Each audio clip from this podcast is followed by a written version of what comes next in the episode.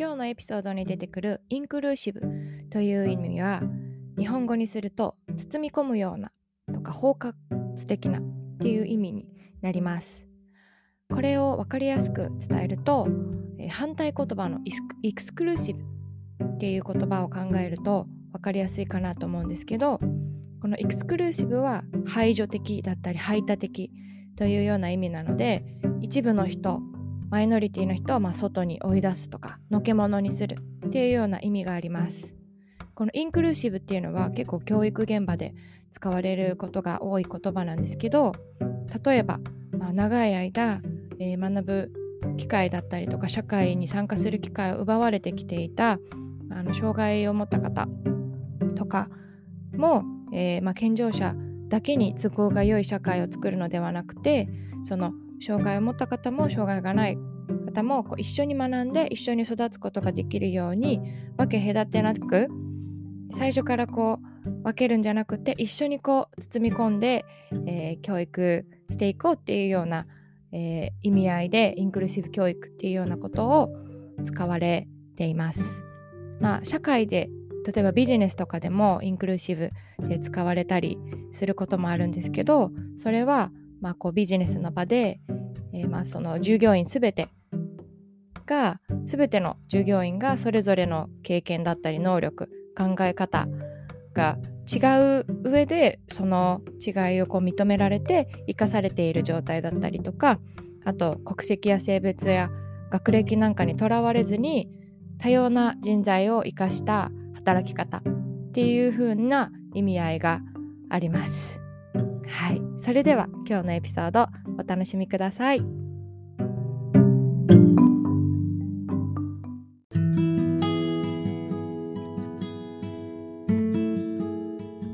Welcome to Planet May. 皆さんこんにちは。このポッドキャストでは私メイが海外生活やヴィーガンライフバイリンガル教育読書を通して学んだことをお届けしています。皆さん今日はどんな一日をお過ごしでしょうか？私は先日ちょっと驚いたことがあったんですけどあの電車に乗ろうと思って駅に向かってた時に前にですね小学生の女の子たちが歩いてたんですね。でこう通り過ぎる時にその子たちが「うんほんと疲れるよね疲れるね」みたいな話をしてて。多分小学校低学年ぐらいの子たちなんですけどなんか朝から疲れるって言っててすごくびっくりしてえ日本の小学生は疲れてるのかなと思ったんですけどその後に、うん、本当に大変疲れるよね。氷鬼って言っててあ鬼ごっこの話かよかったと思ってなんか勝手に安心して通り過ぎたんですけどはいなんかそんな会話をちょっと盗み聞きじゃないですけどね勝手に聞いちゃってあの一人でほっこりしながらあの通り過ぎたっていう話です。なんかまあ小学校の時とかねいろんなことに全力じゃないですか。だからきっとね鬼ごっこももう100%の力で走り回って楽しんでるんだろうななんて思いながらはい聞いていました、えー、今日はですねインクルーシブな環境ということについてお話ししていきたいと思います。実はあの今回日本に帰国している間にご縁があってですねまあ、あのフルタイムで英語を使うお仕事をしてるんですけれどもあるインターナショナルスクールで働いてまして、まあ、いろんな国や地域で生まれたメンバーと、まあ、こうチームを組んで楽しく働いてるんですけれどももう本当にみんないい人たちですごく個性的で、あの、本当に一日あっという間に終わってしまうっていうような日々を過ごしてましてなかなかこうポッドキャストもね配信できてなかったんですけれどもそんな、えー、職場のですねみんなで、まあのー、レストランをこう貸し切ってランチ会をするっていうイベントがあったんですね。で、まあ、ありがたいことに私もこういいタイミングでお仕事始まったのでぜひぜひあのおいでっていう風にまあ言ってもらってでこうレストランのメニューがですねコースのメニューが送られてきてあのこんなメニューでみんなで楽しく食べようと思ってますみたいなお知らせが来たんですね。でもあの日本にいた時はそういう何て言うんですかねみんなでこうお昼を食べるっていうようなあのイベントっていうのはなかなかなかったなと思うんですけれども、まあ、の飲み会とか夜はねそういう機会もありましたけれどもなんかそういう仕事の、ま、一環じゃないですけどとしてそういうみんなで食べるっていうイベントがあったんですね。で、まあ、こうコースメニューを見たら中にやっぱりお肉があったんですよ。そのメインの、えー、食べ物として。であのちょっと悩んだんですね。まあもちろんそのお肉私はヴィーガンなので食べられないんですけどなんかこうここで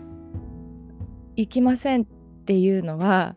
なんかこう参加したくないなんかそのチームに入りたくないっていうようなイメージで受け取られてしまったら嫌だなって思ったりとかなんかこうヴィーガンっていうことをまあどうやってうまく伝えられるかななんてちょっと思ってたんですけどまあでももうこれは正直に話そうと思ってやっぱり無理してねみんながお肉食べてる時に私がそのお肉に手をつけないっていうのも、まあ、そもそもその、ね、食材作ってもらった食べ物を無駄にしてしまうことになりますしだから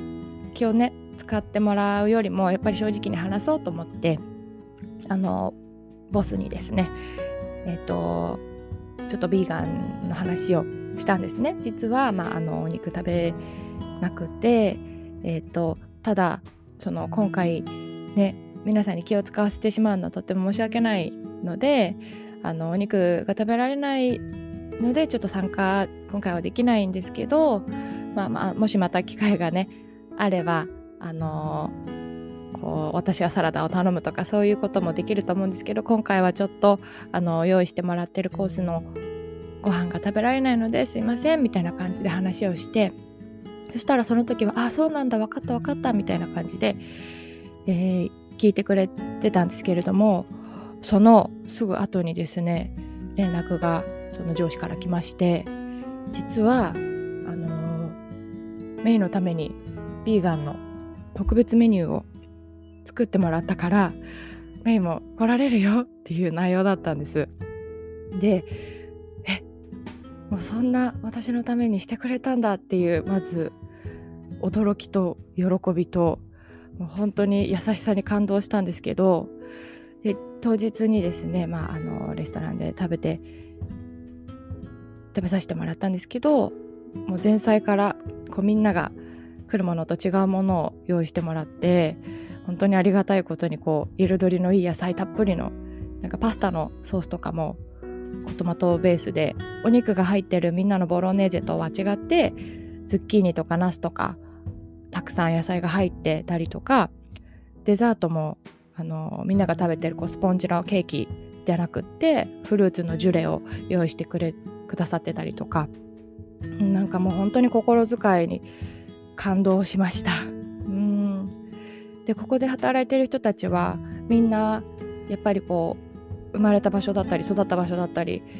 あの母語もね違ったりする人もいるのでそういうみんな違いはあるんですけれどもなんかこう自分とその人のやり方とか違いをネガティブにこう「えなんであんなやり方するの?」とか「えこっちの方が絶対効率いいのに」みたいな感じでネガティブにフォーカスするんじゃなくってなんかどんな時も結構その違いを見つけたら「えー、こんなやり方もあるんだね」なんか私はこうやってきたよみたいな感じでなんかお互いのやり方とか意見の違いとかもこうすごく尊重しながら、まあ、一緒により良い方法を考えることができる環境を作ってくれてる人たちなのですごく素敵だなっていうふうに思っています。うん、やっぱりなんかこう自分と違うところを見つけたりするとなんか戸惑ったりとかなんかえ自分の方が正しいんじゃないかみたいな風に思いがちだなと思うんですけどそうじゃなくてこう人にね意見を押し付けたりとかせずに自然に受け入れてくれてすごくありがたいなって思ったのとあとこういうふうにすぐに対応してくれるのって本当にインクルーシブなこうみんなを大事にする環境だなっていうふうに思ったので、うん、私自身もそういう環境をこれからもこう意識して、まあ、働く場で作っていきたいなっていうことを思ったりとか、まあ、働く場所だけだけじゃなくて出会う人たちともそういうことを意識して関わっていきたいなっていうふうに思いました。はい。それでは今日はこの辺で終わりにしたいと思います。今日も最後まで聞いてくださってありがとうございました。プラネットメイでは皆様からのご意見ご質問ご感想いつでも公式 LINE で受け付けております。皆様からの声を楽しみにお待ちしております。それではまた次回の配信でお会いしましょう。See you next time!